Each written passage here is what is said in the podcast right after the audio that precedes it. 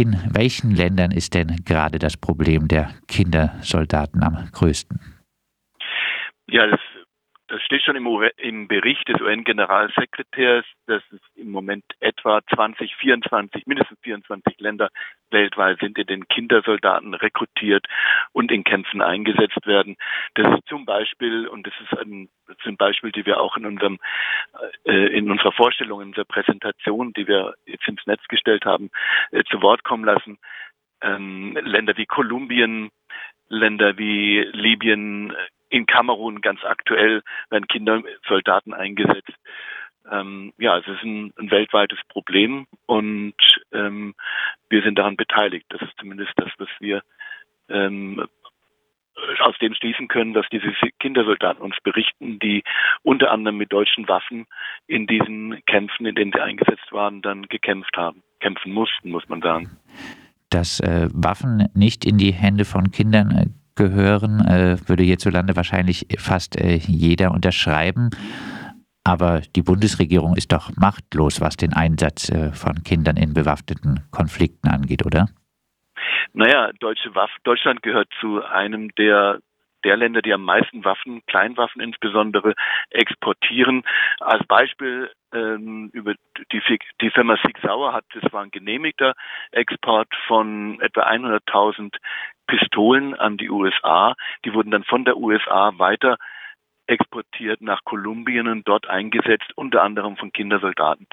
Ähm, jetzt kann man sagen, ja, das ging in die USA, aber es ist natürlich, also ich würde fast von einer, von einer Kleinwaffenpandemie sprechen und Deutschland spielt eine wesentliche Rolle in dieser Kleinwaffenpandemie, exportiert Länder, macht damit Geschäfte und damit haben wir Verantwortung für das, was passiert.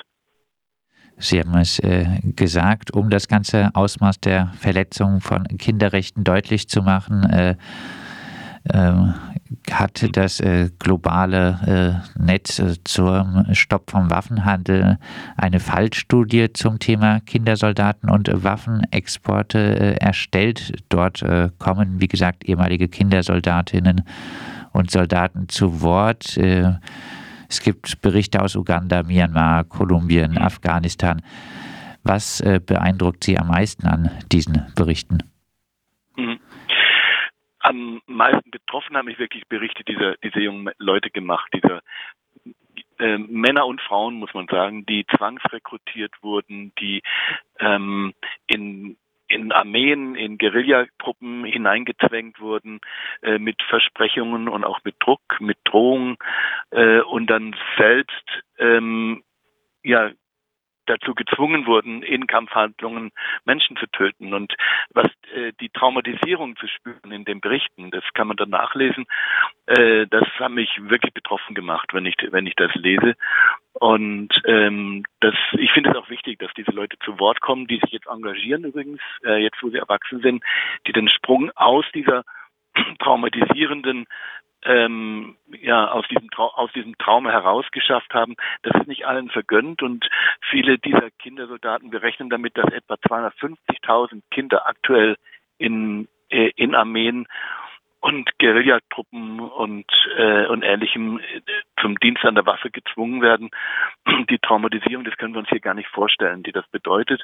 Und ähm, viele sind ihr Leben lang davon gezeichnet und traumatisiert.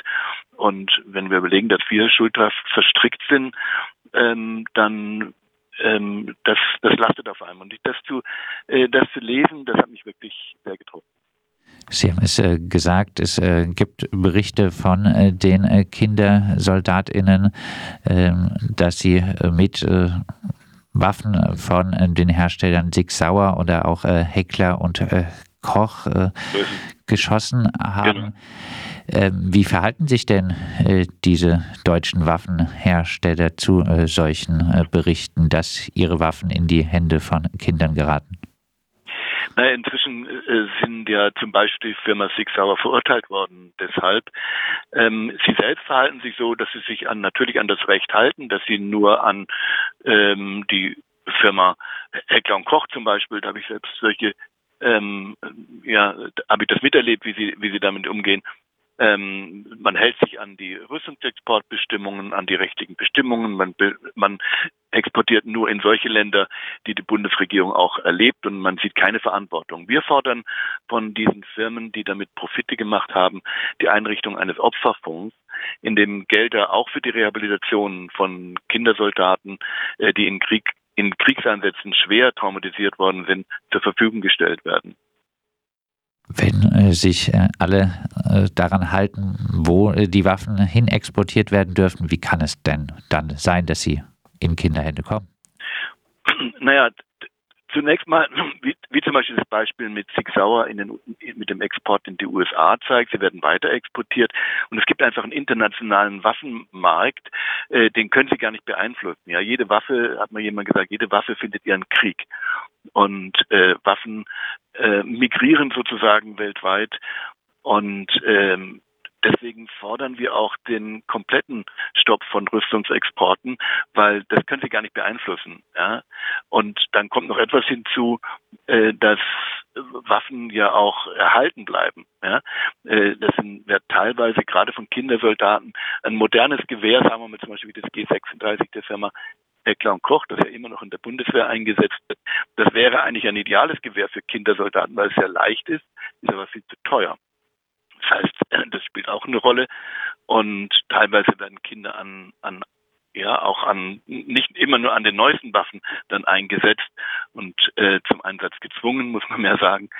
Ähm, und deswegen ist es auch nicht damit getan, dass man jetzt aufhört, äh, mit Waffen zu exportieren. Das ist der erste Schritt. Aber genauso finde ich wichtig finden wir, dass zum Beispiel über die Einrichtung eines Fonds, zum Beispiel über die Bearbeitung und äh, die, die ja, Unterstützung bei der Lösung von Konflikten ähm, es einfach gar nicht dazu kommt, dass Kinder eingesetzt werden.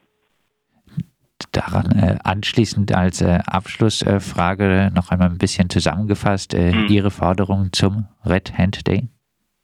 Unsere Forderung ist, dass erstens endlich tatsächlich aufgehört wird mit dem Export von Kleinwaffen.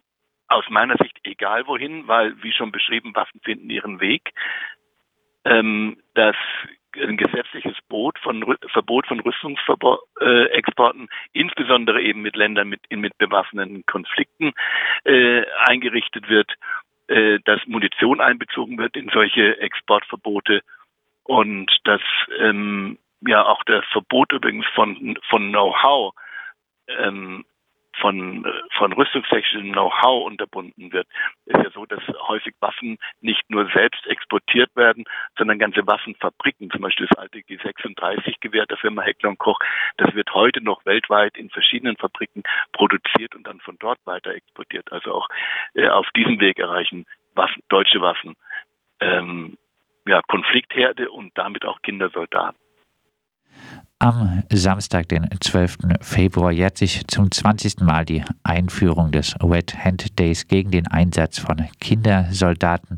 Anlässlich dessen fordern die Kinderrechtsorganisation Terre des Hommes Deutschland und das globale Netzwerk zum Stopp von Waffenhandel konkrete Schritte der Bundesregierung zum Schutz von Kindern in bewaffneten Konflikten. Wir haben über das Thema mit Helmut Lohrer von den IPPNW, den internationalen Ärztin für die Verhütung des Atomkriegs, gesprochen und äh, mehr Infos und diese Fallstudie, wirklich höchst äh, lesenswerte Interviews mit ehemaligen Kindersoldatinnen gibt es unter www.gn-stat.org.